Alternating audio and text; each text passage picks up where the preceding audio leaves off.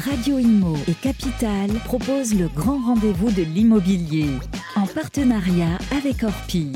Une émission présentée par Guillaume Chazoulière et Sylvain Lévy-Valency.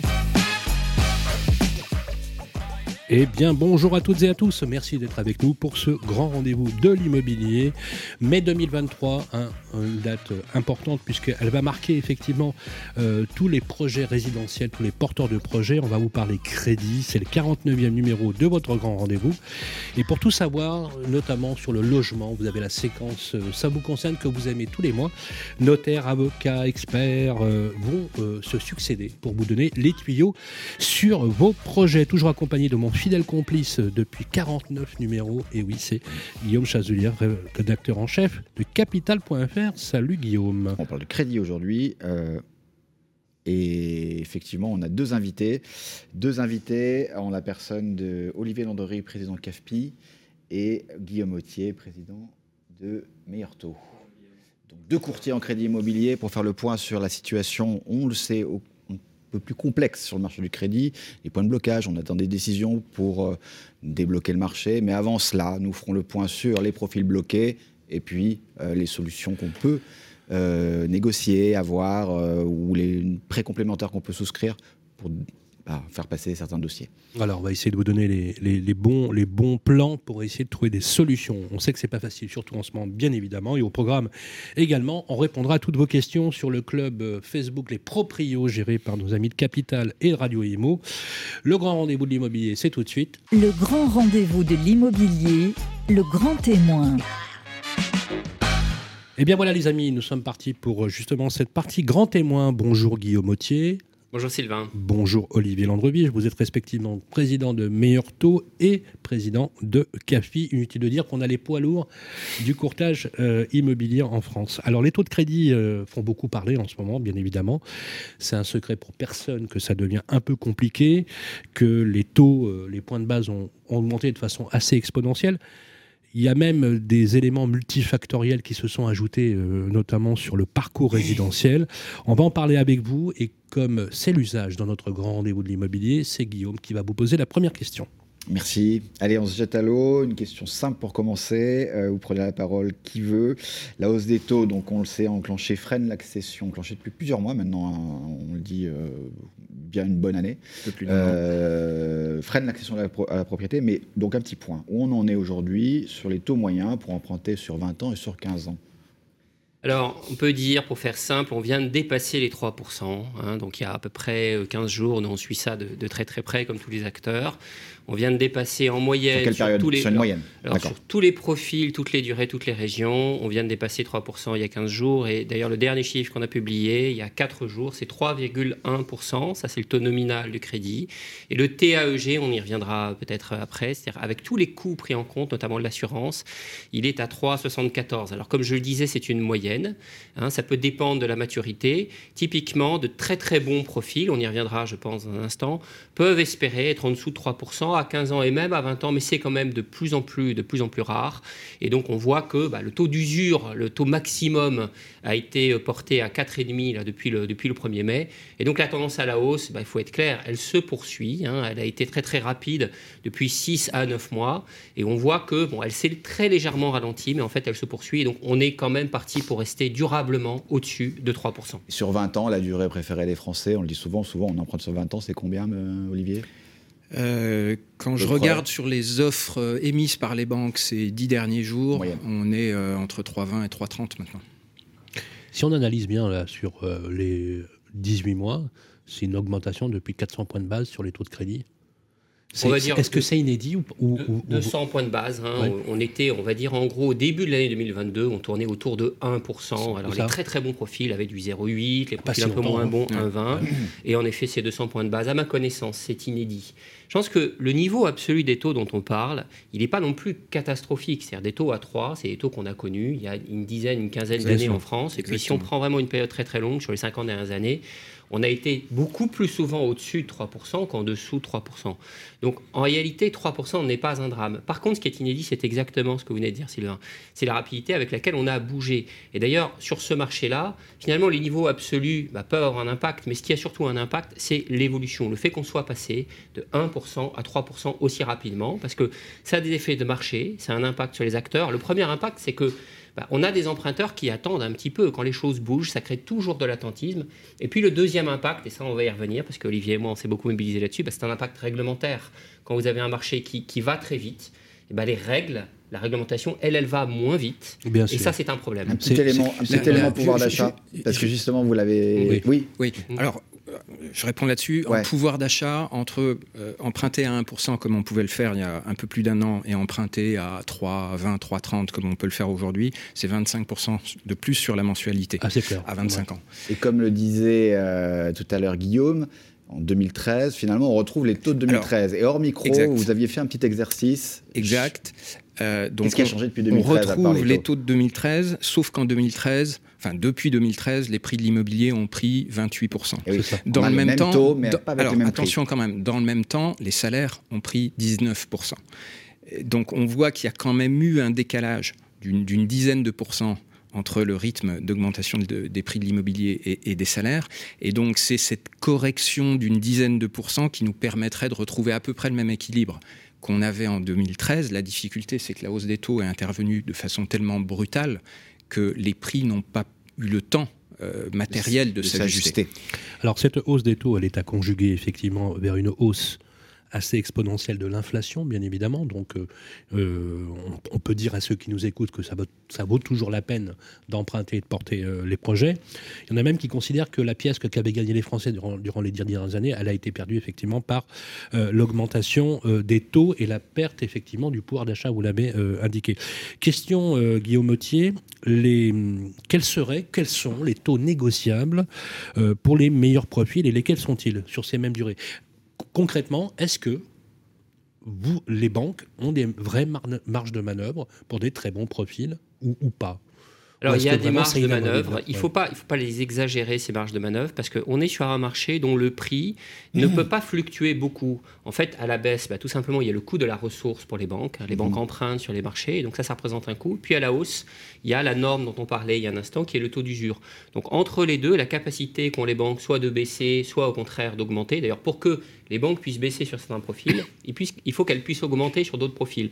Cette capacité à le faire, elle est sur le crédit immobilier assez réduite. On va dire que entre les très très bons profils et puis les profils les moins bons, il y a peut-être 50, 60 points de base d'écart, pas plus. On va dire si le marché pouvait librement fonctionner, on aurait des écarts probablement plus importants, peut-être au-delà de 100 points de base. Donc au total, on va dire l'excellent profil, il peut peut-être bah, viser en dessous de 3%, on va dire de 8, de 9, mais il va pas pouvoir avoir de 5, c'est clair. On ne voit pas des profils, même excellents. Alors c'est quoi des profils excellents? C'est des gens qui ont beaucoup d'apports beaucoup d'épargne. Et puis, il y a un troisième cas qui est en fait quand on est déjà client de sa banque, quand on a une antériorité dans la relation bancaire, eh ben, ça permet souvent d'avoir de meilleures conditions. Mais ces très bons profils vont pouvoir négocier, vous voyez, 20, 30 points de base, certainement pas 50 ou 60 points de base. Guillaume.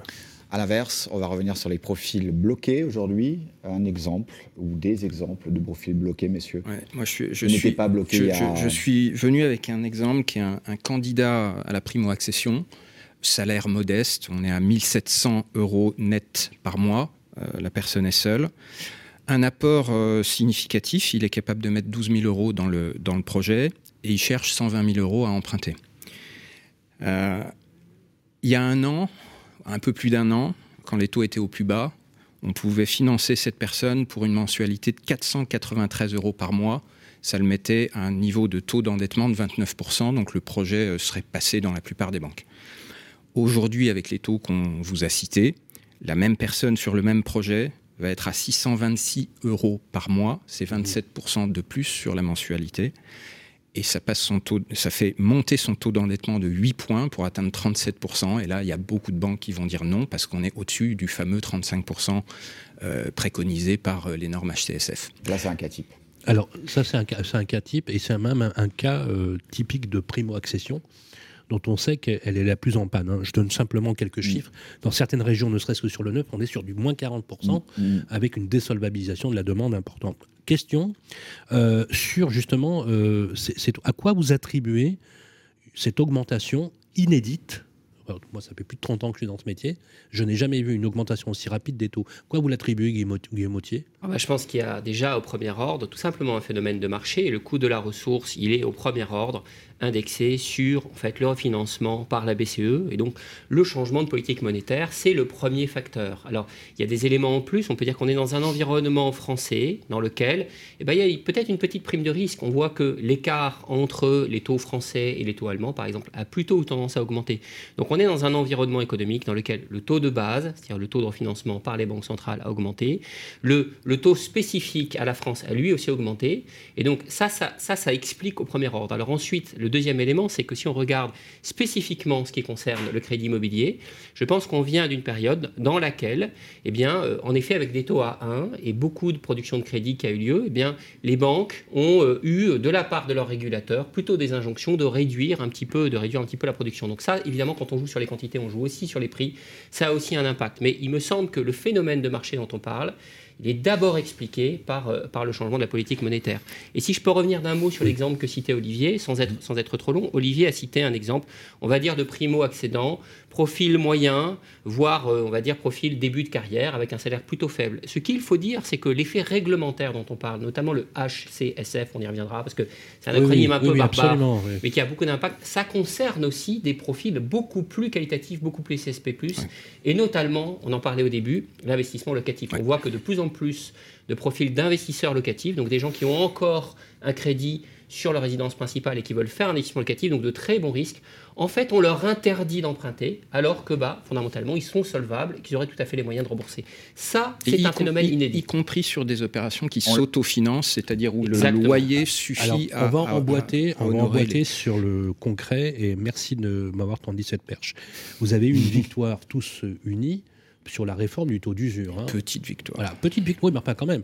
Euh, alors, constitutionnellement parlant, le gouverneur de la Banque de France a la possibilité de déroger avec le taux d'usure en le mettant mensuellement et ce pendant une durée maximum de 24 mois. Ah, il peut même en changer la formule s'il le souhaite. Il, peut, faire ce qu'il veut, Vous avez... proposer ce qu'il veut au, au, ministre pendant 24 mois consécutifs. Alors ça a, été, ça a été une victoire que vous avez menée de haute lutte, et bien évidemment, elle a été enclenchée en début d'année. Question, est-ce que ça a amélioré les choses ou pas? Oui, ça a redonné. sous question avant de commencer, rappelez quand même ce que c'est ce taux d'usure. Et... Le taux d'usure, c'est le taux réglementaire au-dessus duquel les banques n'ont pas le droit d'aller. Euh, et ça a redonné une certaine fluidité au marché. Là où euh, entre euh, juillet et, et, décembre 2022, on avait été contraint parfois de dire à des clients repasser dans deux mois. Il faut attendre que le taux d'usure s'ajuste pour que la banque soit prête à prendre votre dossier. Là, on leur dit repasser dans 15 jours. Donc ça, ça redonne quand même de la fluidité au marché. Donc ça, a amélioré les porteurs des de projets Est-ce que ça a redonné du souffle? Un peu. Maintenant, euh, il ne faut pas se voiler la face. On, parle beaucoup, on a beaucoup parlé du taux d'usure. On parle beaucoup maintenant du HCSF. Même si on nous libérait miraculeusement de, ces normes euh, un peu, euh, enfin, quelque peu inadaptées, euh, il ne faut pas se mentir, avec la vitesse de remontée des taux qu'on observe depuis 15 euh, mois et qui n'a rien à voir avec le taux d'usure ou HCSF, de toute façon, la demande de crédit ralentirait. Hein. donc, euh, je ne veux pas qu'on laisse penser que ces deux normes sont la cause de, 100% on, on a parlé de HCSF au Conseil à la stabilité financière.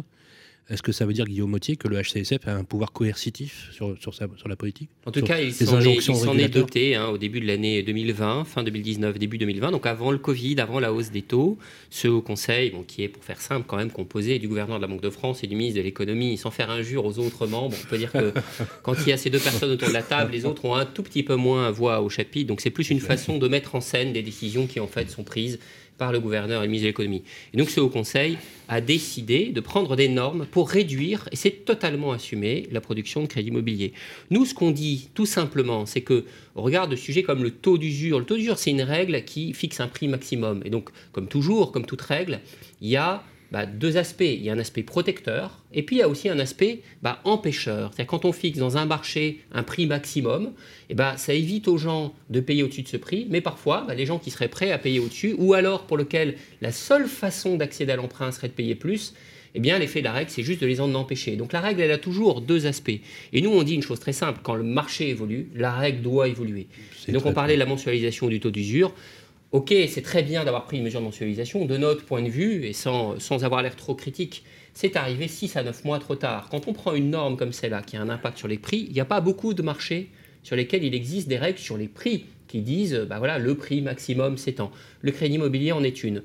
Eh bien, c'est juste tout à fait normal, tout à fait sain que cette règle s'adapte plus rapidement quand le marché lui-même évolue. Le HSF, c'est pareil. De nouveau, le Covid est passé par là, la hausse des taux est passée par là, et que de façon un tout petit peu aveugle, on se dise ah bah non, les règles du début de l'année 2020 doivent rester les mêmes, nous semble assez absurde. Et je dirais là-dessus, c'est même une question un peu philosophique. Je pense que la réflexion n'est pas de savoir quelles sont les autres bonnes règles par lesquelles il faut remplacer les règles actuelles. Je pense que dans le contexte actuel, le discours très simple qu'il faudrait que les pouvoirs publics aient, c'est faisons, faisons confiance aux acteurs. A priori, les gens qui empruntent pour acheter leur maison, c'est des gens responsables.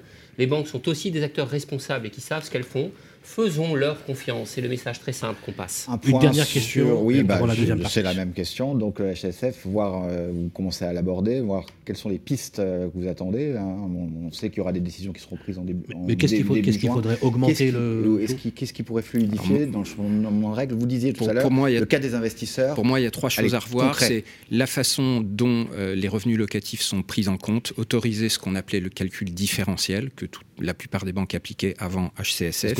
On les prend pas. Elles, ne peuvent plus. Euh, si, on les prend en compte, mais on les prend en compte dans le revenu global. Donc, si, si je vais euh, faire l'acquisition d'un appartement qui génère 1000 euros de loyer, ben, je peux emprunter à hauteur d'un crédit qui va me générer 350 euros de remboursement mensuel et non pas 1000 comme avant.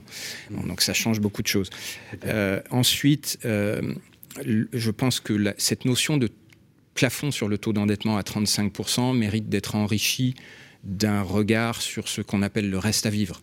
Être à 35% d'endettement, ça n'est pas la même chose quand on gagne 1700 euros net par mois, comme euh, le client que je prenais en exemple tout à l'heure, ou quand on s'appelle Lionel Messi. Euh, enfin, vous voyez, c'est juste, euh, c'est un non-sens. Et, d'ailleurs, c'est comme ça que les banquiers raisonnaient jusqu'à HCSF. Et puis, la dernière chose, moi, que je modifierais, c'est vous savez qu'il y a un espace de semi-liberté qui est laissé aux banques euh, dans le sens où elles peuvent faire 20% de dossiers dérogatoires à ces règles. Ce qu'on sait beaucoup moins, c'est qu'il y a des sous-limites à l'intérieur de ce 20%, notamment pas plus de 4% pour des projets locatifs. Euh, quand on sait quand on a vécu de l'intérieur la façon dont une banque fonctionne et la façon dont les décisions de crédit sont décentralisées dans une banque, ça n'est absolument pas opérant, c'est impilotable sur le terrain. Et c'est la raison pour laquelle les banques n'utilisent pas ces, sous-limites, ne saturent pas ces sous-limites, parce qu'elles ne peuvent pas les piloter. Et puis surtout, euh, pourquoi faire simple hein? C'est exactement ce que j'allais dire, c'est qu'on voit, et moi j'en ai fait un peu partie, l'administration française, dans ses travers un peu classiques, je dirais que les normes telles que Olivier vient avec euh, son talent de les décrire, elles sont quand même assez caricaturales, de complexité, des ratios, des sous-ratios. Mmh. J'hésiterai ah, pas à la qualifier un peu de technocratique. C'est très, très français et ça me rappelle une phrase euh, de Georges Pompidou. Euh, pourquoi emmerder les Français Voilà. C'est bien résumé. Euh, vous restez avec nous, euh, euh, Guillaume Mottier. Je rappelle que vous êtes le président exécutif de Myrto et Olivier Landrevi, président de CAFPI. On ne va pas bouder notre plaisir. Nous avons les deux poids lourds du crédit immobilier en France pour la deuxième partie de l'entretien. Mais tout de suite, nous allons parler justement de, des tuyaux, voilà, des conseils qu'on vous donne avec Ça vous concerne en deux parties aujourd'hui. Et on va ensuite enchaîner avec vous et vous restez avec nous sur le plateau, notamment pour parler du prêt à taux zéro, les autres possibilités pour essayer si on peut, d'augmenter sa solvabilité. Pour l'heure, voici les experts, ça vous concerne, et c'est tout de suite. Le grand rendez-vous de l'immobilier revient dans un instant. Vous et moi, on se connaît bien. On se voit tous les jours. Vous pouvez trouver que j'ai du charme, que je suis un peu démodé, ou trop isolé. Je suis capable de faire rêver comme d'empêcher de dormir. Mais même quand je ne suis pas là, on parle de moi. Et s'il arrive que l'on me quitte, c'est toujours bon de me retrouver. De m'avoir, tout simplement. Je suis l'ancien, l'actuel, le prochain. Je suis le bien, celui que vous voulez acheter, vendre, louer ou faire gérer. Orpi, des femmes et des hommes pour votre bien. Le grand rendez-vous de l'immobilier, ça vous concerne. Et voilà le grand rendez-vous de l'immobilier, ça vous concerne. Tous les mois, la séquence que vous aimez, agent immobilier, notaire, avocat, répondent à vos questions. C'est aussi l'occasion de retrouver l'ami Vincent. Comment ça va, Vincent? oui. Oui, comment ça va? Non, c'est pour internationaliser la, chronique. La, comment está dans la casa Vous savez qu'on a une légende de l'immobilier sur le, sur, le, sur le plateau? Oui. On a Dan Adler sur le plateau. Bonjour Dan. Bonjour, ça va? Voilà, Dan et Laetitia Adler, les fondateurs de De Ferla Immobilier, la bonne adresse si vous voulez euh, acheter un appart de fou à Paris, Faut pas hésiter, une dinguerie, comme dirait l'autre, mmh. si vous voulez euh, aller sur le site Vincent, on a posé des questions. Euh, c'est Annick qui a posé la question. Annick qui pose la première question à notre agent immobilier Dan Adler sur le groupe Facebook Le Club des Proprios. Annick a acheté une maison en février 2023. Elle a toujours pas vendu son ancien appartement. Elle s'interroge sur la nouvelle déclaration de biens immobiliers à remplir euh, d'ici fin juin. Quel bien elle doit déclarer dans cette nouvelle déclaration, Dan? Ok, bah, c'est assez facile en fait. Alors effectivement, depuis euh, janvier, on a euh, une, nouvelle manière de déclarer. En fait, on doit déclarer tous ses biens mmh. et surtout, on doit donner le nom si jamais il y a des locataires dans l'appartement ou Donc là, en fait, c'est assez simple. Elle a deux appartements. Elle en a acheté un qu'elle doit déclarer, qui n'était pas déclaré en 2022 puisqu'elle vient d'en faire l'acquisition. Donc ça, elle devra le déclarer, elle a jusqu'au 30 juin, mais elle, doit également déclarer son autre bien euh, en mettant qu'il est donc euh, libre.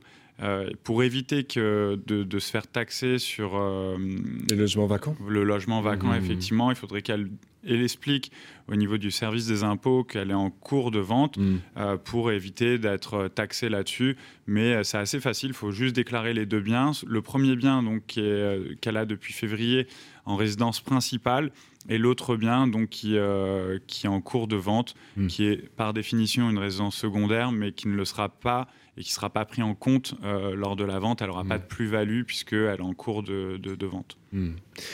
Et on rappelle, c'est jusqu'au 30 juin. C'est ça, exactement. Alors, euh, oui, je crois qu'il y a une tolérance. Ils ont été sympas. Ça, Ils vont dire, voilà, on, ne va pas trop emmerder les Français pendant quelques temps. Par contre, à partir de l'année prochaine, ça va être plus compliqué parce que je crois qu'on a une amende si on le fait pas. Hein. Alors non, il y a une amende de 150 euros. Ça, ah c'est la première des choses. Mais bon, c'est pas tant l'amende en fait. Euh, c'est surtout, euh, il faudrait pas que le bien soit requalifié comme une résidence secondaire pour payer de la plus-value. Là, c'est catastrophique. Mais taxe, ça... taxe d'habitation. Ouais, c'est ça taxe sur le logement vacant ou ce genre de choses. Mais après, objectivement, il n'y a pas de problème. Si elle hmm. fait les choses dans les règles de l'art, hmm. euh, elle payera ni de taxe sur le logement vacant, elle payera pas de plus-value. Alors, si c'est en SCI, euh, je crois qu'il c'est pareil. Une, 2044, hein, c'est ça C'est ça, exactement. C'est 2042. 2042, c'est ça. Ou 2044, selon, euh, selon le statut de la société. Ça, ce sont les formulaires des impôts. Hein, si, elle, si elle a un doute sur le formulaire, je crois que le fisc répond au téléphone. Oui, oui, ils répondent. Non, non, mais là-dessus, vous pouvez les interroger mm. assez facilement. Et, mm. et euh, que ce soit alors, sur les services en ligne ou par téléphone, ils répondent assez facilement. C'est bien fait. Enfin, il y a beaucoup, beaucoup de Français qui sont euh, dans ce cas de figure, qui ont mm. acheté, qui revendent et qui n'ont pas encore revendu euh, au moment de la déclaration. D'accord. Une question, une question de Pierre. Il a signé un compromis. Il est en attente de signer l'acte définitif suite à une visite de l'appartement. Le locataire, qui est aujourd'hui dans les lieux euh, du bien qu'il convoite, lui indiquait qu'un volet était défectueux à Pierre. Le propriétaire vendeur, est-ce qu'il a l'obligation de réparer avant la vente, Dan? Eh ben non, il n'a pas l'obligation. Ah, euh, ah, c'est une vente en l'état en fait. Quand ah vous achetez un appartement euh, dans l'ancien, donc autre euh, que sur plan avec un promoteur ou autre. Euh, vous n'êtes pas face à un professionnel de l'immobilier, le vendeur en tout cas n'est pas considéré comme un professionnel de l'immobilier, et c'est une vente en l'état. Alors pour euh, parer un petit peu à ça, il y a tout un, paragraphe quand vous signez une promesse ou un compromis sur les vices cachés. Mmh. Un vice caché, ça peut pas être un volet qui fonctionne par un vice caché, c'est quelque chose euh, que vous apprenez et qui est tellement fort qui fait que vous ne pouvez plus acheter le bien ou si vous l'aviez euh, su avant votre acquisition, vous n'auriez pas acheté ce bien-là. Donc euh, ça ne fait pas du tout partie de, ce cadre-là. par contre, il peut essayer de voir avec son propriétaire gentiment pour qu'il le répare. Au préalable, si, si le propriétaire vendeur est mmh. OK, c'est une négociation qui peut avoir lieu. Mais en tout cas, ça ne peut pas remettre en question ni l'achat et on ne peut pas contraindre le, le propriétaire vendeur à mmh. faire la réparation. Ça restera donc euh, en l'état. Voilà pour Pierre et Annick. Vous posez vos questions vous aussi sur le groupe Facebook Le Club des Proprios. On se retrouvera tout à l'heure et merci beaucoup Dan. Avec plaisir. Euh, une dizaine d'agences à Paris, de Ferla Immobilier euh, pour vos agences, deferla.com pour vous retrouver. C'est ça exactement. On vous retrouve aussi sur Insta. Insta, LinkedIn, euh, Facebook, on est partout. Tous les réseaux. Voilà, ils sont partout. Voilà, de faire la immobilier. Longue vie au groupe. Merci beaucoup, Merci beaucoup. Voilà, un petit clin d'œil à Laetitia Adler aussi. Avec plaisir, moi aussi, je lui fais un clin d'œil. Euh, voilà, euh, et l'ensemble du groupe, on, va, on avance sur nos sujets pour ce numéro du Grand Rendez-vous de l'immobilier. On se retrouve tout de suite après ça. Le grand rendez-vous de l'immobilier, Orpi Territoire avec Orpi. Et voilà, les amis, chaque mois, on va dans les territoires. Et pour une fois, on va rester sur Paris. On va parler sur de trois arrondissements avec euh, un associé de la coopérative Orpi, parce que je rappelle qu'Orpi, c'est d'abord un esprit coopératif. Troisième arrondissement, 19e arrondissement et 20e arrondissement, avec Sacha Haroche. Bonjour Sacha. Bonjour Sylvain. Comment ça va? Bien. Alors, il y a un nouveau PLU tout à fait. Euh, tout à l'heure, hors antenne, vous nous disiez, vous, preniez euh, comme exemple un, un député qui s'appelle Julien Bayou qui disait le point commun entre le Pays Basque, le troisième arrondissement et l'île d'Oléron. Et l'île d'Oléron. C'est l'impact euh, supposé être négatif du Airbnb. Sur Paris, enfin du, la location meublée touristique. Alors, est-ce que ça veut dire que le Airbnb dans le troisième arrondissement particulièrement, alors vous, vous êtes, votre terrain de jeu, c'est le 19e, le 20e et le 3e, Tout à fait. est condamné à court terme ou pas? Ça serait un peu prématuré de parler d'une condamnation du Airbnb.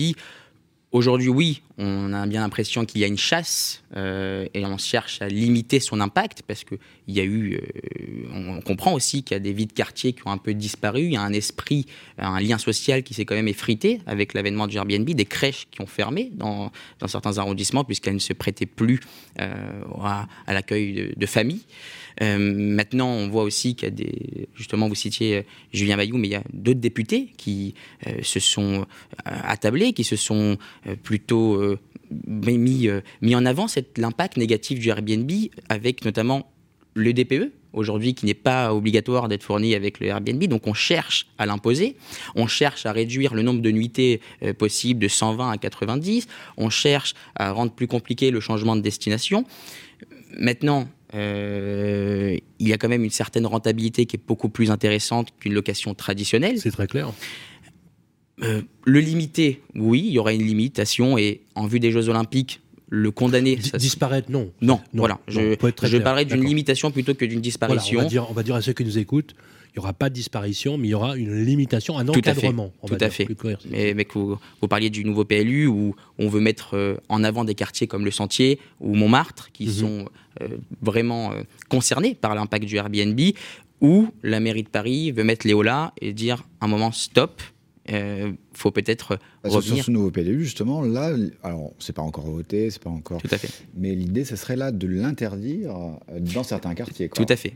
On, cherche vraiment à réguler euh, son impact et à avoir la main dessus, disons, parce que là, ça, c'est le nombre de logements qui ont été mis en location meublée touristique.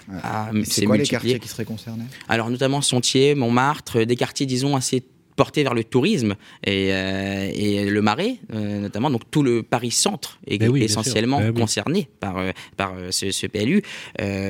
Maintenant, euh, de parler d'une fin du Airbnb, non. Bien sûr. Mais, et vous, vous le voyez, vous en tant qu'agent immobilier, vous le voyez au quotidien euh, sur la sur la beaucoup d'investisseurs, les, investisseurs qui vous demandent des rentabilités, ah, des, investisseurs alors qui en plus revêtent différentes formes. Hein. Ça peut être des investisseurs privés. On parle de foncières aussi qui on reçoit euh, entre 12 et 15 appels par semaine pour nous demander des biens avec commercialité. Alors, on se doute bien que directement, c'est la location meublée touristique qui est visée. Bah, bien sûr. Euh, bah oui. Donc, euh, euh, oui, c'est, on parle d'un contexte actuel quand même qui est un peu plus difficile au niveau bancaire. Les Airbnb, très souvent, les investissements pour les locations meublées touristiques, les, paiements sont sans conditions suspensives d'obtention de prêt. Ah Parce que les gens savent qu'ils ne sont pas les seuls il y a une réelle concurrence. Contrairement à d'autres marchés, le marché un peu plus traditionnel euh, de l'acquisition euh, euh, dans l'immobilier résidentiel ancien, par exemple, les gens voient qu'il y a un peu plus d'offres aujourd'hui. Donc ils se pressent un peu moins. Il y a une forme d'attentisme qui s'est Est-ce que c'est le cas sur votre marché naturel, sur les trois arrondissements sur lesquels vous opérez Mais par contre, vous le sentez, vous avez on plus le sent, d'offres on sent qu'il y a un peu plus d'offres, que les délais de vente se sont légèrement rallongés. Mais à côté de ça, sur le, les appartements ou les biens qui se prêtent plutôt à la location meublée touristique, non, c'est des ventes qui peuvent se faire en moins d'une semaine. À quel prix aujourd'hui? Dans ces Alors, dans, c'est quoi le prix du mètre carré? Disons que par rapport à des prix traditionnels, on est déjà à 1000 voire 2000 euros de plus que le prix traditionnel dans ces quartiers-là. Donc un, un, un, un arrondissement, un exemple, un exemple, euh, bah, on est rue euh, rue Vieille du Temple. Euh, le prix peut osciller entre 12 et 14 000 euros du mètre carré. Il n'est pas rare de trouver un appartement ou un bien plutôt qui se prête à la location meublée touristique entre 15 et 16 000 euros du mètre carré parce que, et euh, encore une fois, sans conditions suspensives d'obtention de prêt, puisqu'il y a une rentabilité intéressante. En fait, les gens savent, les investisseurs savent que quand ils ont le produit, aucune clause suspensive pour l'avoir tout de suite. Ah, ils n'ont pas le choix. Et au prix. Oui, c'est ça. Oui, oui, il n'y a pas de négociation. Au-delà du fait qu'il n'y a, pas de conditions suspensives, il n'y a pas de négociation. Euh, tout euh, se vérifie en amont. Et, euh, mais par contre, oui. Tout à l'heure, vous disiez qu'effectivement, il y a un peu, un peu d'attentisme. On, comprend avec l'augmentation des taux d'intérêt, bien évidemment, mais ça ne vous frappe pas, vous, directement sur ces trois arrondissements? Non. Alors après, nous, en plus, dans le 19e, 20e. C'est la, rareté des produits qui, qui, domine. Hein. tout à fait, tout à fait. En plus, dans le 19e, 20e, on a des quartiers qui sont en plein essor on a même des quartiers qui se prêtent un peu aux deux, hein, parce que on voit aussi autour des buts de Chemont qui est aussi très touristique et qui commence à attirer une clientèle. Ah oui, oui, très, qui commence à attirer une clientèle internationale, parce que euh, sur Paris, on a, des beaux parcs, on a le, jardin du Luxembourg, on a le parc Monceau, mais on a aussi le parc des buts de Chemont qui est euh, dans l'est parisien une référence et qui attire différents types d'investisseurs. Alors les investisseurs de Airbnb, de location meublée touristique d'un côté, mais on reste tout de même sur des investissements aussi traditionnels, puisque par rapport au troisième qui est déjà un prix assez haut. Ça reste encore abordable. Ça reste encore abordable et il y a surtout encore une marge de progression à prévoir. Alors vous êtes dans le 19e arrondissement, mais aussi dans le 20e. Il y a un quartier du 19e et du 20e qui se développe de plus en plus, euh, notamment le quartier Saint-Fargeau, jusqu'à la rue d'Avron, euh, qui étaient des quartiers un peu compliqués, hein, la rue des Orteaux, un peu voilà, avec des cités. Est-ce que ces quartiers-là sont en émergence et donnent la possibilité à certaines personnes qui n'ont pas les moyens de se payer un mètre carré dans le troisième, de, de pouvoir quand même habiter dans Paris. Bien, c'est tout naturellement en fait notre stratégie qui a été que vous mettez en avant là, c'est qu'on a ouvert dans le troisième arrondissement, mais on s'est aperçu que beaucoup de personnes qui vendaient dans le troisième ou qui étaient locataires dans le troisième ne pouvaient pas acheter dans ce quartier-là, ne pouvaient pas rester dans ce quartier-là. Et c'est là que naturellement, le 19e et 20e se sont imposés comme des arrondissements de référence pour ces gens-là, pour avoir une pièce en plus, même à la location, pour avoir une pièce en plus ou même quoi, juste... C'est les marchés de report? Tout à fait. C'est un marché de report, mais plus uniquement aujourd'hui, attention, parce que quand même, la progression de ces arrondissements-là a beaucoup augmenté et Paris reste quand même une ville. Alors, pour mon information personnelle, 19e, 20e, prix moyen au mètre carré Prix moyen au mètre carré, on est autour des 8 à 9 000 euros du mètre carré, 8 500 euros du mètre carré, je dirais. Ah oui, donc ça, reste encore. Ça reste encore abordable euh, parce qu'il y a une. Ce sont des micro-quartiers. La chance du 19e, 20e, c'est qu'on ne peut, même dans la même rue, vous ne pouvez pas vendre au même prix. Oui. Guillaume? Je reboucle sur l'investisseur. Euh, il y a dans les 19e, euh, la, à la différence du 3e, il n'y a pas que des investisseurs en, Airbnb, au contraire, il y a des investisseurs pour faire plein d'autres choses, du meublé ou de la location classique. Tout à fait. Euh, avec quelle rentabilité on reste autour des 3%, 3-4%, des rentabilités, disons, assez euh, traditionnelles sur Paris, où là-bas, on ne cherche pas, euh, comme le Airbnb, une très grosse rentabilité. On cherche plutôt la progression, l'émergence, comme, comme le disait Sylvain. Ce sont des quartiers en pleine émergence, et, qui mmh. vont encore progresser. Il y a, on parlait du lien social qui a peut-être disparu dans certains quartiers du 3e, mais qui sont peut-être justement bien solidifiés dans le 3e. Ce que vous dites est fondamental, c'est d'ailleurs la tendance, et c'est vrai que chez Orpi, vous êtes, vous êtes même très bon sur la question euh, pour la revitalisation des quartiers, des centres-bourgs. Juste une dernière question à la conclusion. Il n'y a plus de locations vides aujourd'hui. Elles sont forcément meublées sur des petites tailles. Alors sur des petites tailles, oui, sur des petites tailles, ça devient un peu plus rare. Alors déjà parce qu'en termes de fiscalité, la location meublée non hein. professionnelle est intéressante et est l'option la plus utilisée. Et puis, euh, euh, disons que ce sont des, biens qui sont aussi des investissements liquides. Donc les gens veulent les acheter, les mettre en location à temps, et puis en cas de coup dur, on voit en ce moment qu'on parle beaucoup des retraites, donc il faut quand même penser à la capitalisation. C'est de l'argent qu'on met au coffre-fort hein, dans, l'appartement. Tout à fait. On est sûr de le retrouver. Hein. Exactement, exactement. Et puis si on n'est pas propriétaire de sa résidence principale encore, c'est un moyen de faire un petit investissement locatif. C'est même plus sûr que la banque. D'ailleurs, bah au, lieu d'aller à la banque, on va voir Sacha Roche. exactement, au euh, plaisir. Sur les... Merci beaucoup Sacha. Merci Sacha Roche, je rappelle qu'avec votre frère, le bien nommé, vous êtes dans le 3e, 19e et 20e arrondissement. Il n'y a pas photo, c'est euh, là-bas qu'il faut aller si on veut investir dans ces trois arrondissements. J'ai beaucoup apprécié votre intervention. Revenez chez nous, euh, ça nous fera extrêmement plaisir. Et surtout, si je peux me permettre, allez sur Instagram et sur LinkedIn, voir les vidéos de les mise en vente des biens euh, d'Orpi dans le 3e, le 19e et le 20e par euh, Sacha Roche et son frère. C'est un morceau d'anthologie. Merci d'avoir passé.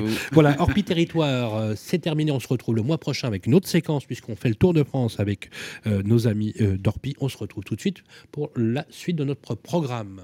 Le grand rendez-vous de l'immobilier, ça vous concerne.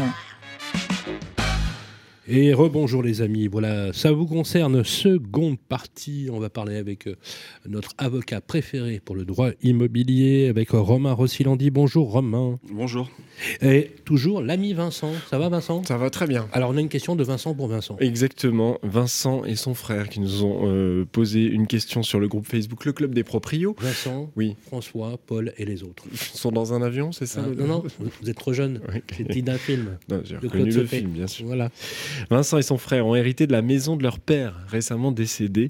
Euh, lorsqu'ils se sont rendus sur place pour la vider, ils ont constaté que la serrure avait été changée et que la maison était habitée. Probablement par des squatteurs qui refusent de les laisser entrer. Ils sont allés porter plainte à la gendarmerie. Les gendarmes leur ont dit qu'ils ne pouvaient rien faire et qu'il fallait saisir le tribunal. Est-ce que c'est vrai Et qu'est-ce qu'il faut faire pour Vincent et son frère? Alors ça, je le vois souvent dans les dossiers, c'est complètement faux. Euh, il y a une croyance effectivement des, gendarmes, de la police en général, c'est que quand il y a un squatter, qu'ils peuvent rien faire, qu'ils peuvent pas intervenir. Euh, là, je pense que vos auditeurs vont pouvoir bénéficier de ce qu'on appelle une procédure accélérée, une procédure administrative accélérée, qui n'est pas confiée au juge, mais confiée au préfet. Euh, et ça, c'est uniquement valable pour le squat. Donc, il faut porter plainte, c'est ce qu'ils ont fait, mais pour violation de domicile, ça c'est la première condition. Justifier qu'on est propriétaire, donc ça, c'est pas très compliqué, encore que parfois certains gendarmes ou policiers vous demandent votre acte authentique, l'acte notarié que vous n'avez pas forcément sur vous. Donc c'est parfois un peu compliqué euh, de pouvoir démontrer que vous êtes propriétaire. Mmh. Donc normalement, il y a eu des circulaires aussi euh, en ce sens pour euh, favoriser, faciliter la tâche du propriétaire. Et la troisième condition qui est un peu parfois compliquée à obtenir, c'est que un OPJ, un officier de police judiciaire, doit venir constater lui-même le squat, l'infraction. Une fois que vous avez ces trois conditions, vous pouvez saisir le préfet et vous lui demandez le concours de la force publique directement, sans passer par la case tribunal. le préfet, il a 48 heures pour vous répondre. Donc c'est extrêmement rapide. Et s'il répond pas Alors normalement, il doit répondre. Euh, et, depuis, euh, ça c'est en fait ce texte, c'est un texte qui a été sorti un peu des tiroirs par le gouvernement suite à un certain nombre d'affaires euh, très médiatiques qui ont poussé le gouvernement à sortir l'article 38 de la loi Dallot. et donc ça fonctionne bien. Moi j'en ai eu beaucoup. Mm. Alors en fait, dans la pratique, ça fonctionne pas en 48 heures. Moi je l'ai jamais eu en 48 heures. À Paris, c'est 10-12 jours. Mais 10-12 jours, c'est extrêmement rapide par rapport à une procédure judiciaire qui va durer 18 mois. Mais est-ce qu'ils vont jusqu'à l'expulsion? Oui, la réponse est oui. Ah, alors, Certains préfets sont récalcitrants, j'en ai eu euh, dans le Val-de-Marne, j'en ai eu en Seine-Saint-Denis. Euh, maintenant, c'est en train, euh, c'est une procédure qui est nouvelle, donc qui n'était pas du tout utilisée, et donc je pense que les préfets commencent à se l'approprier. il faudrait aussi que les forces de l'ordre, au niveau gendarmerie, etc., le fassent, parce qu'effectivement, c'est pas normal de dire à vos auditeurs, mmh. on peut rien faire, circuler, aller saisir le tribunal. Donc cette procédure article 38 fonctionne, encore faut-il la connaître, et encore faut-il surtout que voilà. Et elle évite de passer par la case tribunal. Bah, elle évite de passer par la case tribunal, bien sûr. C'est ça tout l'intérêt, parce que sinon, vous faites une procédure qui est la même que vous faites pour un, locataire qui ne paye pas. Et il y en a pour 18 mois, quoi. Et on a à peu près hmm. pour 18 mois. Et à la fin, de toute façon, c'est toujours le préfet euh, qui doit accorder le concours de la force publique. Donc, cette procédure, quand vous avez des squatteurs, réflexe à avoir, on porte plainte tout de suite pour violation de domicile. Pas pour autre chose, parce que parfois ils prennent votre plainte, ils vous mettent détérioration, vandalisme. Non, ça, ça ne fonctionnera pas. Il faut une plainte pour violation de domicile. Hmm. Euh, ensuite, demander à ce que l'OPJ se déplace. Ça, c'est parfois compliqué. Il y en a qui ne veulent pas se déplacer. Euh, ça, là, oui, j'ai eu Encore faut-il qu'il se déplace. Il doit se déplacer. pas moi qui le dis, c'est le ministre qui a dit à plusieurs reprises l'OPJ doit se déplacer. Donc parfois il se déplace pas. Donc là c'est compliqué, donc il faut effectivement insister lourdement. Mais une fois qu'il s'est déplacé, là vous avez toutes les conditions. Alors si jamais il se déplace pas l'OPJ, moi j'ai eu le cas, on peut dans certains cas faire venir un huissier euh, qui fait ce qu'on appelle un constat d'occupation illicite. Donc les huissiers ont communiqué là-dessus en disant on peut le faire. Euh, et bon, alors normalement le texte prévoit que c'est un constat de l'OPJ, mais euh, a priori certains préfets s'accommodent d'un simple constat d'huissier. Donc si vous n'avez pas le constat de l'OPJ, vous faites mmh. venir l'huissier et ensuite vous saisissez par lettre recommandée le préfet. Vous lui dites mmh. article 38, je demande le concours de la force publique pour évacuer mes squatteurs. Et là, le préfet, normalement, dispose d'un délai de 48 heures pour vous répondre, donc c'est un peu plus long mais ça, ça, fonctionne assez bien. Un peu plus long, donc si ça dépasse les 48 heures, c'est pas grave. Non, alors ça aussi, c'est une fausse croyance qu'on voit souvent. Euh, il y a eu tout un tas d'affaires où euh, la police disait mais je peux pas prendre votre plainte, ça fait plus de 48 heures qu'ils sont dans les lieux. Ça aussi, c'est faux, archi faux. Je me bats depuis des années pour euh, dénoncer ça. Le squat, c'est une infraction à la fois instantanée, effectivement, le fait de rentrer chez vous par effraction. Hmm. Donc c'est toujours c'est ça le squat. Hein, c'est une violation de domicile. Hein. Ah oui, c'est une violation de domicile. Donc on rentre chez vous par effraction, on change les serrures. Là, c'est exactement le cas. Mais c'est aussi une infraction continue qui se renouvelle chaque jour, puisqu'on se maintient chez vous illégalement, vous comprenez? Donc elle se renouvelle tous les jours. Donc il n'y a pas de, flagrant délit. Euh, on peut très bien porter plainte euh, après trois semaines, après un mois, après trois ans. D'où sortit-il cette idée des 48 heures Alors c'est une fausse croyance, c'était même un moment sur euh, le site service public. Moi je, l'ai vu ça. c'est une fausse pratique. Aujourd'hui on a toute la réglementation, l'arsenal, pour arriver à procéder à une expulsion quand expulsion quand squat il y a, il y a Petit bémol quand même, euh, il y a eu une récente loi, là encore, qui est en discussion en deuxième lecture au Sénat, euh, qui a été proposée par le député euh, Casbarian, qui est président de la commission des affaires économiques. Moi, j'avais été auditionné à l'époque, donc j'ai suivi ça de près. Sur le droit de propriété, oui. Exactement. Beaucoup donc là, sur l'article 38, ils vont encore faciliter, élargir le champ d'application de l'article 38. Il y avait déjà eu la résidence principale, la résidence secondaire. Maintenant, ce sera tous les locaux, même les locaux qui n'ont jamais été habités, parce qu'il y avait beaucoup de mmh. cas euh, on aurait pu avoir ça pour vos auditeurs. Ils vont dire ça n'a jamais été votre domicile, c'était le domicile de votre père défunt. Euh, donc on avait encore des cas un peu comme ça. un logement vacant. C'était le problème. Et donc avec cette nouvelle loi qui, devrait être adoptée, parce que ça, ça fait plutôt l'unanimité, le, squat, euh, il y aura plus ce, débat. En fait, la difficulté juridique qu'on avait, c'est que ça protégeait le domicile et pas la propriété. C'était hmm. ça la, difficulté. Donc normalement, on devrait euh, régler ce problème-là et euh, l'article 38 devrait être amené à être utilisé de plus en plus. Il faut le faire. Ah, il, a fallu, il a fallu avoir toutes ces affaires médiatiques, notamment, je me rappelle, un, couple de retraités, euh, mm. ça avait été vraiment... À Théoul-sur-Mer. À Théoul-sur-Mer, ça avait été vraiment emblématique. Mm. Et puis même une personne qui s'inscrivait sur un site de Airbnb, qui mm. prenait les clics, qui ne repartait pas. Notamment, ça a été le cas à plusieurs reprises. Ça, c'est une arnaque assez fréquente. là, l'arnaque qu'on voit en ce moment, c'est un squat, mais en fait, pour éviter l'article 38, l'évacuation, c'est qu'on présente un faux bail. Alors, on, a, euh, on a un jugement d'expulsion oui. Marilène. C'est une question euh, de Marilène euh, qui, après une longue procédure, a obtenu enfin un jugement d'expulsion contre ses locataires mauvais payeurs en novembre 2022. Ils lui doivent quand même plus de 30 000 euros au titre des loyers impayés. C'est pas ah. rien. Alors, à l'issue de la trêve hivernale en avril 2023, les locataires se maintiennent toujours dans les lieux et le préfet n'a toujours pas accordé le concours de la force publique. Encore lui. Qu'est-ce que peut faire Marilène Bis repetita. Hein. Alors c'est toujours le préfet, hein, dans tous les dossiers d'expulsion, que ce soit locataire ou squatter, c'est toujours à la fin le préfet qui a le dernier mot. Qui prend la décision. Donc là, on a euh, une décision de justice, si je comprends bien, qui est définitive, qui a condamné euh, les locataires à partir et à payer. Euh, la trêve hivernale est terminée, donc normalement ils doivent libérer les lieux. Donc ce qu'il faut faire, parce que c'est au niveau de la préfecture que ça se passe aujourd'hui, mmh. c'est activer évidemment le préfet. Donc normalement l'huissier de cette dame, de Marilène, a dû euh, requérir le concours de la force publique. Et là, le préfet a deux mois pour vous répondre. S'il ne répond pas au bout de deux mois, ça vaut ce qu'on appelle une décision implicite de rejet, c'est un refus. Je n'agis pas. Donc là, ce que je conseille à, votre auditrice, et je le conseille à tous mes clients, c'est de faire ce qu'on appelle un recours indemnitaire auprès du préfet. C'est assez facile. Euh, nous, on s'en occupe très régulièrement. En fait, euh, le principe, c'est que l'État refuse d'exécuter une décision de justice. Donc l'État engage automatiquement sa responsabilité c'est pas moi qui dis, c'est dans le code de procédure civile d'exécution, donc il y a un texte que qui prévoit que l'État est tenu de prêter son concours euh, à l'exécution des décisions de justice, ce qui est le cas. Donc quand on fait un recours indemnitaire, premier avantage, on est indemnisé, donc elle va percevoir pas les 30 000 euros qu'on lui doit, mais toute la période postérieure hmm. jusqu'à la libération des lieux, c'est-à-dire les indemnités d'occupation, hmm. qui ont été fixées certainement dans le jugement. Mais surtout, et c'est ça qui est intéressant, c'est que ça va accélérer le processus d'expulsion, parce que le préfet va traiter évidemment en priorité les dossiers qui coûtent de l'argent, où il y a eu des recours indemnitaires que ceux où les gens n'ont rien fait. Vous voulez dire que l'État serait euh, appelé au paiement Oui d'indemnité. Euh, et ça fonctionne parce très bien. engage sa responsabilité. J'obtiens très régulièrement de très Là, j'ai un dossier. c'est incroyable. Accrochez-vous, c'est dans le Val-de-Marne. Ça fait trois ans que mon client attendait euh, l'exécution de son jugement. J'ai donc fait le calcul. Il y en avait pour 45 000 euros depuis le refus de concours de mm. force publique il y a trois ans. Et donc l'État m'a fait un chèque de 45 000 euros.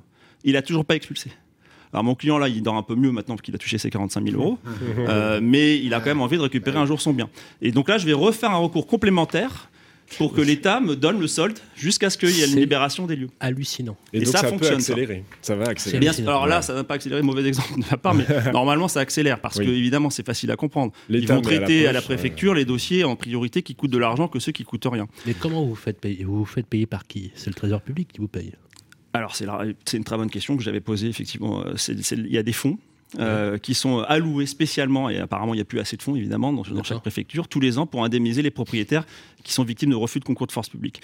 Je précise une chose, normalement ça, ça se fait assez facilement, moi je fais un recours et dans la foulée, la, préfecture me propose un protocole et avec le montant des sommes qu'ils proposent. Si jamais ils refusent de m'accorder cette indemnité, alors qu'ils doivent le faire, c'est écrit noir sur blanc, on a des recours devant le tribunal administratif qu'on gagne à 100%. Mais là, c'est évidemment. Avant, on, le faisait quasiment systématiquement. Maintenant, il y a une politique quand même qui est d'indemniser plus facilement les hmm. propriétaires.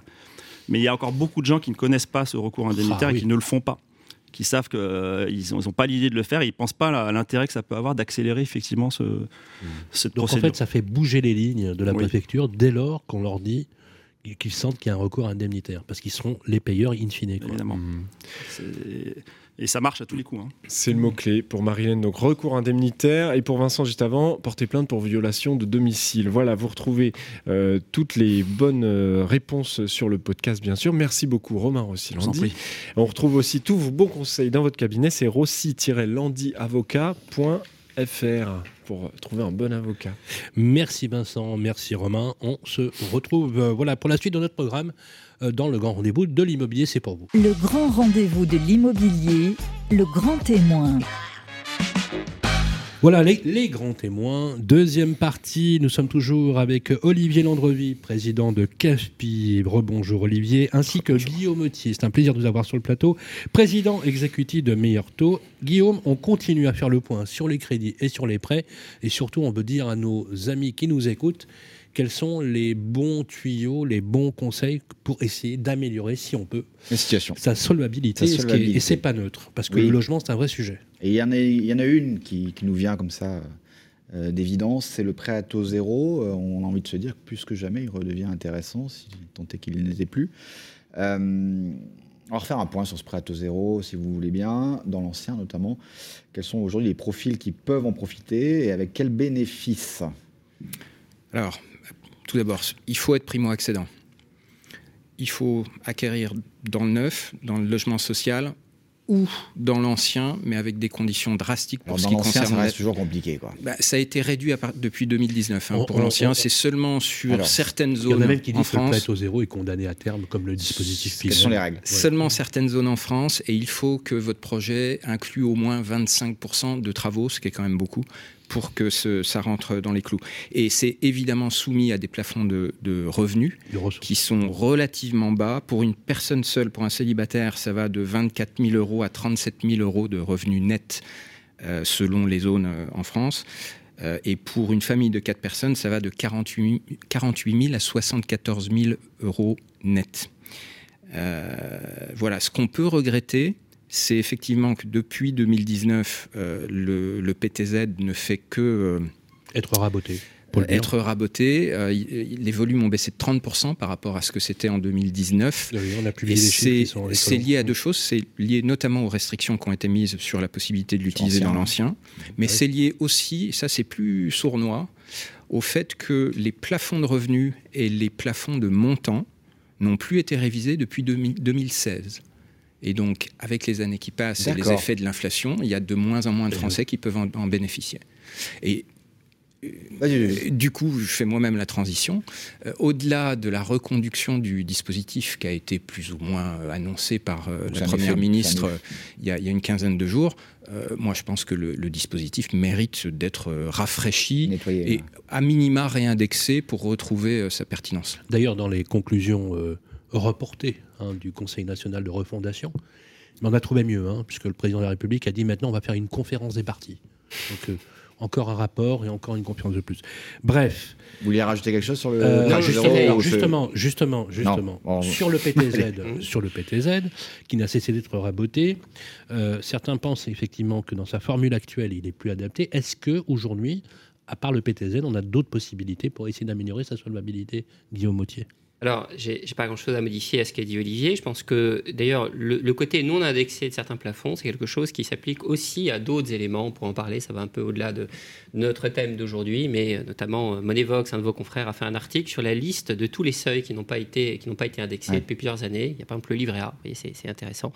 Et donc, euh, je pense que ce que vient de dire Olivier, qui est très pertinent, pourrait pourrait s'étendre. De façon générale, nous, avec notre casquette de citoyen, je dirais, on dit aussi que le PTZ n'est pas un dispositif gratuit. Il y a quand même bien quelqu'un qui paye. Donc c'est clair qu'il faut des incitations de ce type. On voit que la tendance quand même de long terme, c'est de le réorienter vers eh ben, finalement euh, euh, le développement durable, la logique de travaux, l'amélioration énergétique. Finalement, c'est une orientation politique, on peut la respecter, mais qui dit orientation politique dit critères et dit forcément aspect un petit peu plus restrictif. Et de nouveau, il y a bien quelqu'un qui paye. D'où le fait que bah, faut probablement prendre un pas de recul et se dire pour l'ensemble de ceux qui nous écoutent, eh bien, il n'y a pas que le PTZ dans la vie, notamment les conditions de ressources dont vient parler Olivier. Bah, c'est quelque chose qui est assez restrictif. Donc à quoi on peut penser et qu'est-ce qui aujourd'hui fait qu'on met le maximum de chances de son côté? Alors d'abord, sous forme de dispositifs un peu d'aide et dérogatoire, il peut y avoir des PTZ entre guillemets locaux. Et, mmh. notamment dans les entreprises, parfois, il y a eu plusieurs annonces de ce type. Hein, les employeurs eux-mêmes mmh. font des partenariats.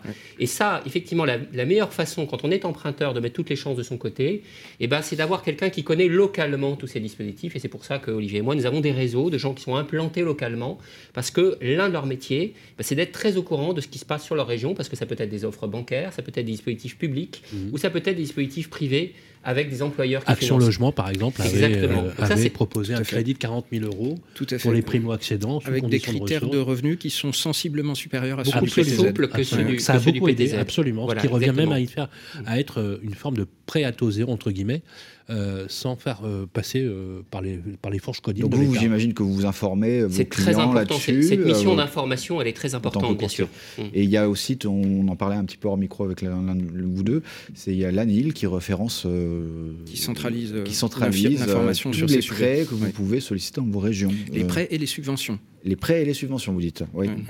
Et donc, on peut aller taper dans sa région, son département et voir si on donc peut. Donc les mandataires meilleur taux et CAFPI sont affûtés sur ce type de connaissances. Franchiser meilleur taux et les mandataires. c'est leur métier de connaître ces dispositifs. Et la mission d'information, elle fait effectivement totalement partie de notre Ils sont cumulables, ces prêts euh, en, règle générale, vous avez regardé un petit peu euh, Oui, dans certains cas, notamment sur l'amélioration de l'habitat, on peut dire que tout ce qui est travaux de rénovation énergétique, il y a beaucoup de dispositifs. Il y a ma prime rénov, qui est un dispositif un peu un peu tiroir, un peu attrape-tout. Et en effet, la première chose à faire, c'est de prendre de l'information et d'avoir une, vision large. C'est-à-dire, aller voir son banquier, c'est très bien, mais il faut avoir quelqu'un qui est un spécialiste de l'ensemble du secteur. Le deuxième élément, je pense qu'il faut dire, c'est que, bah, on, on, en parlait il y a un instant dans la première, dans la première partie, euh, en termes de profil, il est clair que ce qu'on pouvait avoir en tête il y a deux ans, qui est la possibilité d'emprunter sans apport, sans épargne, c'est quasiment plus vrai du tout aujourd'hui. Il est clair que pour mettre toutes les chances de son côté, il faut, il faut de l'apport, je dirais minimum 10%. Et même si on a 20%, c'est plutôt mieux. Ça, c'est vraiment les nouvelles règles du jeu. Et comme ça a changé très vite, il faut vraiment les avoir en tête. L'autre chose qu'on voit aussi euh, et que les banques regardent beaucoup, c'est l'épargne résiduelle. On voit que quand on emmène un dossier, quand on emmène un client et qu'on l'apporte à une banque, de plus en plus cette question, quelle est l'épargne résiduelle du client, est de plus en plus importante. Et donc cette capacité au fond à réfléchir au-delà du crédit, eh bien, elle joue un rôle, elle joue un rôle de plus en plus important. Et puis, troisièmement, il y a des éléments un peu techniques, c'est-à-dire, on a parlé il y a un instant de normes sur le taux d'endettement, hein, ce fameux 35% assurance comprise. Mmh. Et là, c'est clair qu'il y a plusieurs leviers, alors on va dire assez techniques, qui permettent d'optimiser le taux d'endettement. Déjà, un élément assez simple et qui est assez paradoxal, c'est d'allonger un peu la durée du prêt. Hein. Quand on allonge un petit peu la durée du prêt, bah, normalement, on réduit le taux d'endettement. Ce n'est pas l'objectif des pouvoirs publics on va dire c'est l'un des effets de cette norme. Deuxièmement, il y a la délégation d'assurance. Et puis troisièmement, pour les gens qui sont déjà propriétaires et qui utilisent leur logement pour refinancer un nouveau logement, eh bien, il y a des solutions notamment qui consistent à ne pas recourir au prêt relais. C'est clair que le prêt relais, eh ben, il va coûter assez cher, il va peser assez lourd dans le taux d'endettement. Donc, si on peut s'en passer, par exemple, en vendant par anticipation son logement, eh ben, on optimise aussi son taux d'endettement. Donc, il y a plusieurs solutions. On va séquencer. Il y a encore deux points. Vous venez de, laisser, vous venez les, citer. L'assurance, vous en avez parlé. On, clôturera là-dessus. Je voudrais quand même dire, est-ce qu'il y a des montages de crédit qui permettent de faciliter l'accès à la solvabilité, la améliorer la solvabilité. Vous l'avez dit, l'allongement. Mais est-ce qu'il y a d'autres choses? Alors, je vais, rebondir sur un, des points que Guillaume a évoqué. Euh, dans le cas de ménages qui ont un, endettement préexistant, euh, et plutôt sur des formats de dettes courtes, il vous reste un an à rembourser sur votre voiture, il vous reste un crédit revolving. Bon. Euh, ça peut être très handicapant pour présenter le dossier euh, sur euh, l'acquisition de votre résidence principale euh, auprès d'une banque parce que ces, ces, queues de crédit qu'il vous reste peuvent du coup vous emmener au-dessus de 35% de taux d'endettement, puisque le taux d'endettement n'est calculé qu'au premier jour. Ce qui est un peu d'ailleurs un peu absurde, mais bon. Euh, donc il y a, y a une technique quand on est face à ce type de, de client pour en fait commencer par faire racheter. ce, crédit-là et le remettre sur une durée plus longue pour retrouver de la capacité D'où l'intérêt d'avoir un bon courtier, je vous le dis les amis, parce que euh, effectivement cette logique souvent les courtiers longs et pas forcément les banquiers naturels. Euh. Et la long... ça, peut être d'ailleurs un montage de regroupement de crédit. C'est possible de le faire en une seule opération. Donc ça, vous le pratiquez mmh, Bien sûr. J'imagine en ce moment. L'allongement, vous en parliez, ça, peut monter jusqu'à combien 25 ans 25 euh? ans, c'est de toute façon la nouvelle norme qui est imposée ah par, par le HSF. Mais si on est au-dessus de 35% à 15 ans, c'est clair qu'aller à 20 ans, sachant qu'on ne restera pas toujours avec le crédit pendant 20 ans. Si on change d'appartement, de, maison, on soldera par anticipation, mais ça permet d'avoir son crédit. La logique, c'est comment être éligible, comment avoir accès au crédit. Et parfois, partir sur une durée un peu plus longue, et eh ben, c'est nécessaire pour respecter, comme l'a dit Olivier, la norme Est-ce qu'il y a des montages sur plusieurs durées aussi euh, On pourrait faire une partie du capital emprunté sur 15 ans, donc avec un taux moindre, vous voyez ce que je veux dire Ou même, euh, pour, compléter, pour compléter la question de, de Guillaume, c'est une, une question qu'on nous pose aussi les particuliers, c'est les acquisitions en SCI. Est-ce qu'elles est qu'elles échappent à ce type de, ratio ou pas? Euh, si on est vraiment sur une SCI à usage professionnel, donc avec que du locatif, euh, idéalement euh, une SCI à l'IS, donc c'est lourd hein, sur le plan comptable, mmh. etc., et fiscal. mais oui, à ce moment-là, on peut échapper à la fois au taux d'usure tel qu'on le connaît, euh, et aux normes HCSF. Ça veut dire qu'on n'est plus tributaire des conditions de ressources pour l'emprunt ou pas? Donc quelqu'un qui a une ECI à, l'IS, ah, la, banque va quand même regarder les ressources de l'emprunteur. Il a 10 ou 20 mais, mais, la banque est libre d'évaluer mm. ce risque comme elle l'entend. Elle n'est plus euh, dans le carcan HCSF. Et si c'est pas l'IS, même topo ou pas? Non. D'accord. Dans ce cas-là, ce sont les normes particulières qui s'appliquent. Mais voyez, cet exemple-là montre bien le côté un peu absurde de ces règles. Mais oui, bien sûr. Dès lors qu'en faisant un montage on se met à côté de l'argumentation, ça prouve bien que une norme assez, euh, assez rigide, euh, assez, assez simple, bah, finalement, euh, n'a pas les effets escomptés. Il vaut mieux, de nouveau, hein, on revient à cette logique, laisser les acteurs libres d'évaluer le risque. Peut-être une dernière chose. Guillaume a parlé des exigences d'apport personnel. Oui. À minima 10% pour pouvoir discuter avec une banque et idéalement 20%. Même en moyenne, on a maintenant passé la barre des 20%. ça peut souvent venir des parents on voit, on voit beaucoup de projets qui arrivent à se débloquer de cette façon-là, puisque vous savez qu'il y a maintenant un cadre fiscal très avantageux pour faire des donations parents-enfants. Ah euh, et c'est parfois comme ça qu'on arrive à solutionner des dossiers. Alors évidemment, c'est un facteur d'inégalité. Hein. Je ne suis pas en train de dire que c'est la panacée. C'est triste euh, finalement que. Mais il y a les vases communicants. Il faut essayer. De... D'accord. On termine par l'assurance. Ça pèse l'assurance dans le crédit, l'assurance du prêt immobilier. Est-ce qu'on arrive à négocier justement en amont plus facilement aujourd'hui cette assurance euh, J'aimerais aussi compléter ce que dit euh, ben, pas avec pardon l'épargne notamment l'épargne pour les, les, coûts énergétiques. Alors, d'abord l'assurance. Est-ce que l'assurance, on le sait, euh, c'est quelque chose qu'on peut négocier d'entrée de jeu on sait que c'est très difficile, hein. c'est pour ça qu'on a fait des lois, la loi Hamon, etc., pour négocier après coup.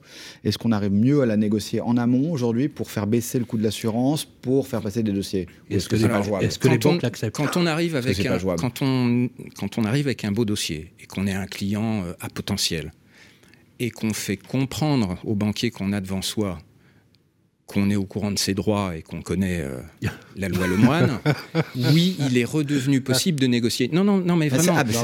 C'est-à-dire, on, on, voit beaucoup plus de banques qu'avant qui acceptent finalement de, de s'aligner plutôt que de perdre pour mettre leur tarif d'assurance à peu près au niveau du marché. Ah d'accord. Euh, oui, ça, face à des clients à potentiel. Hein, je ne dis pas que c'est comme ça pour tout le monde. Je comprends. Et qui, qui font comprendre qu'ils connaissent leurs droits. Voilà. Mais, mais dans le pire des cas, dans le pire des cas, même pour un client, euh, on va dire, euh, un revenu plus, plus modeste, euh, qui se sent pas en situation de force et qui préfère ne pas mettre le sujet sur la table initialement, il reste la loi Lemoine à tout moment. Donc c'est quand même une avancée. mais bon, je, encore faut-il que j'ai pas accès à mon. C'est pas ça qui va me faire faciliter l'accès à mon dossier. Si je suis bloqué, dans, si je passe pas d'entrée, euh, la, la c'est je renégocierai a posteriori. Donc là-dessus, je pense que ce que vient de dire Olivier est, tout à fait exact. C'est-à-dire, je pense que la principale inégalité ou dichotomie dans ce marché, c'est un sujet d'information et de pédagogie. Et quand on fait le test autour de soi, moi, je suis frappé de voir à quel point il y a encore assez peu de gens qui connaissent bah, tout simplement le principe très simple applicable à ce marché de la science pointeur qui est la liberté totale au moment du crédit et après. Beaucoup de gens arrivent avec des idées dans la tête que c'est après un an ou avant un an. Et donc en réalité, le vrai, le vrai sujet, c'est d'arriver avec euh, devant sa banque en, connaissant le sujet, en étant bien informé. Et ça, en général, bah, ça donne une capacité de négociation, d'autant que sur, euh, sur le sujet de la science emprunteur, comme vous l'avez dit, c'est un élément qui est très important, on va dire, dans le coût total du crédit. C'est pour ça qu'on parlait tout à l'heure du TAEG, c'est important d'avoir une vision globale du coût. Et puis deuxièmement, c'est important de bien choisir son assurance emprunteur parce que revenons un peu aux principes fondamentaux, c'est d'abord un outil de protection.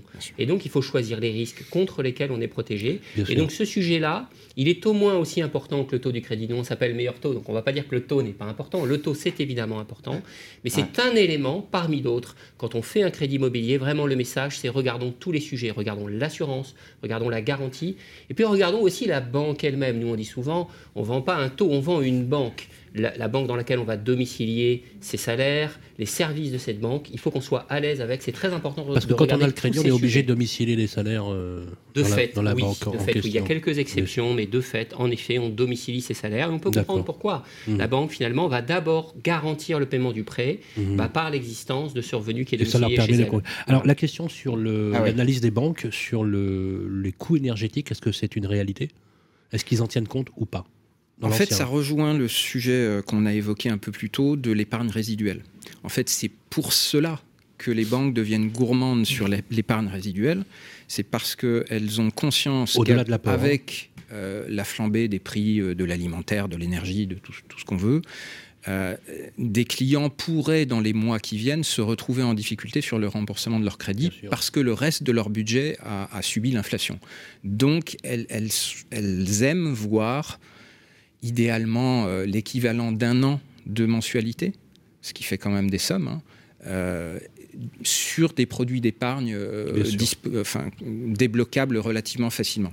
Je pense que là-dessus, juste pour compléter, il y a deux éléments. Il y a un élément économique, en effet. Hein. le fait de devoir mettre son logement aux normes, c'est un coût et donc les banques le prennent en compte. Et il y a aussi un élément, on va dire, d'image et de normes.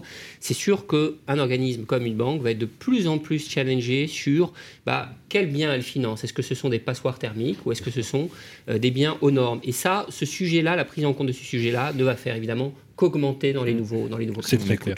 Merci, beaucoup à tous les deux euh, de nous avoir accompagnés pour euh, justement tous ces tuyaux avec euh, toute la complexité que ça suscite. Et ça justifie d'ailleurs la raison pour laquelle il faut passer par des courtiers en crédit immobilier. Merci Guillaume Mottier, je rappelle que vous êtes le président exécutif de Meilleur Taux. Merci Sylvain. Merci également à Olivier Landrevy, président de CAFPI, pour ses précieux conseils. Et bien évidemment, vous pouvez récupérer le podcast sur les plateformes qui vont bien. Le grand rendez-vous de l'immobilier, Guillaume Chazoulière, Sylvain Lévy-Valency.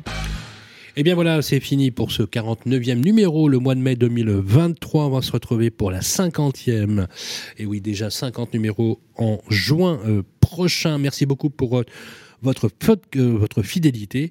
Euh, vous pouvez bien sûr podcaster ce numéro ainsi que les 48 autres, bien évidemment, sur les plateformes euh, qui vont bien. Guillaume, on va se retrouver pour la 50e le mois prochain. 50 numéros déjà, et oui. 50 numéros, ce sera aussi le dernier numéro de la saison. et nous vous retrouverons, avant de vous retrouver à la rentrée prochaine, Euh, donc on vous réserve une petite surprise. Voilà, une petite surprise. Et d'ailleurs, nous diffuserons cette émission le 16 juin, comme d'habitude, à 18h05 sur nos plateformes Radio Imo et sur capital.fr. D'ici là, prenez soin de vous et on se retrouve ensemble le mois prochain. Le grand rendez-vous de l'immobilier, en partenariat avec Orpi. 1350 agences immobilières partout, rien que pour vous. À retrouver sur les sites de Radio Imo et Capital.